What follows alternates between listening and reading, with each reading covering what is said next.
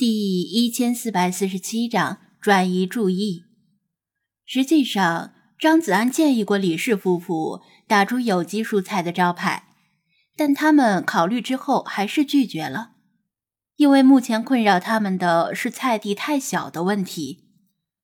毕竟城市里寸土寸金，他们当初盘下这家店就是看上了后面这个小院子，所以店里的蔬菜。并不能完全靠菜地解决，只能以菜市场买菜为主，菜地收获为辅，不能贸然打出有机蔬菜的牌子，否则不就是欺诈吗？他们也考虑过把宠物店后面那块绿地利用起来。绿地虽然荒芜，但毕竟是属于公共设施，在里面种植蔬菜不受法律保护。哪天市政府或者区政府想起这块绿地来，打算改造的时候，好不容易平整出来的菜地就要被推平了。尽管如此，小雪这波广告会给小吃店带来一波新的客源，足以令盛夏和虫灾双重不利因素影响的而冷清的生意再次兴旺起来。嫌疑犯 Y 心情复杂的交替打量着木屑猫砂和生机勃勃的菜地，感觉自己就像被逼进了一条死胡同。就算你不打算种菜，木屑猫砂随便埋进地里或者扔到垃圾箱也没有关系，很快就会降解。张子安拿话挤兑他，如何？如果你真的如你所声称的那样热爱环境保护和动物保护，就领养几只猫回去吧。理论上，领养之前要先在店里每日签到，并且负责照顾这些猫一个月。但是特事特办嘛，我做主免去你的麻烦。嫌疑犯 Y 确实考虑过养猫。也确实是因为觉得猫砂不环保而放弃了想法。既然障碍已经不存在，而且他也不愿意被张子安挤兑住，而低下高傲的头，马上答应道：“好，我正想养猫呢，领养再好不过。”李大娘不太放心的望向张子安，她心里犯嘀咕。让这么一个连肉都不吃的姑娘养猫，能养得活吗？张子安使眼色让他放心，他开了这么久的宠物店，基本的眼力是有的。这姑娘自己素食，但不会让猫也素食，因为有喂猫的天性。唉，要是狗也能像猫这样运气好就好了。他感慨道。南边啊，有一群流浪狗，最近生存受到了很大的威胁。有人去那边套狗、要狗，然后把狗卖到狗肉馆，真是惨呐！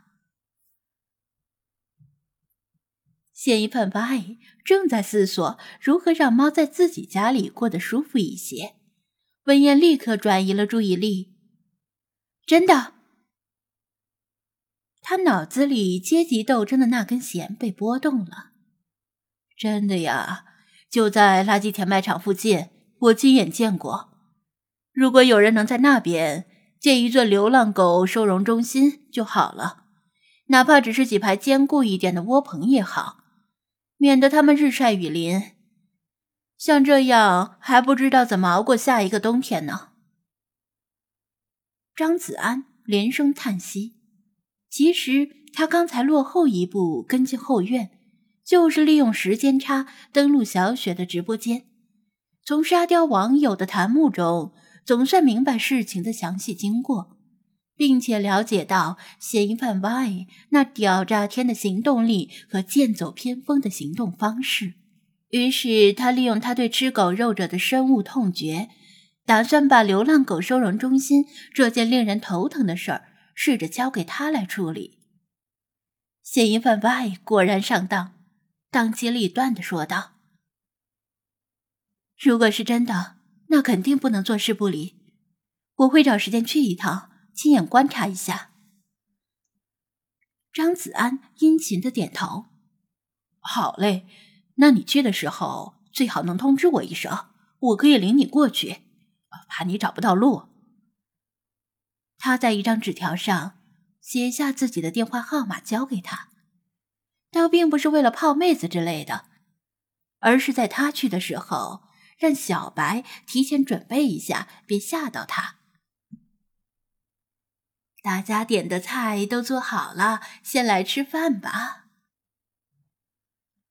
李大娘洗过手之后，招呼道：“几人重新落座。”李大娘自作主张的给嫌疑犯王阿姨在蔬菜沙拉和水果拼盘之间又加了一份油菜拌豆腐。她看了看，也没说什么，可能是相信张子安关于脂肪肝的说法，而豆腐是素食者很重要的蛋白质来源。张子安折腾了半天，早就饿了。而嫌疑犯巴伊还在不断的追问他关于南边流浪狗的近况。这个时候，玻璃门被推开了，暑气从室外涌入。一位快递员模样的小哥探头而入，问道：“张子安是哪位？”我。张子安招手：“有快递吗？”一般的快递都会放到宠物店，由店员代收。但如果是非常重要的快递，必须本人签收的那种，店员们不敢擅作主张。估计是知道他在小吃店吃饭，就打发快递员来找他了。是的，一封国际文件，请您签收一下。快递员递过来一个硬质的大纸封，信封上的地址都是好几串英文。张子安简单浏览一下，发现寄件者是旧金山的马修·戴维斯癌症研究基金会，而收件人确实是他。他在签收单上签字，打发走了快递员，然后向李大娘借来拆信刀，拆开了信封，抽出一张精致的信函。事关个人隐私，小雪他们虽然好奇，但却没有探头探脑的窥视。如果换成了王乾、李坤，早就围上来了。邻桌一位食客讲起了自己与猫的故事。以前我不知死活的去逗路上的流浪猫，然后啊，手上就被抓了一条口子。他翻过手腕。果然，在小臂内侧有一条若有似无的旧伤痕。如果不是特别留意，很难看出来。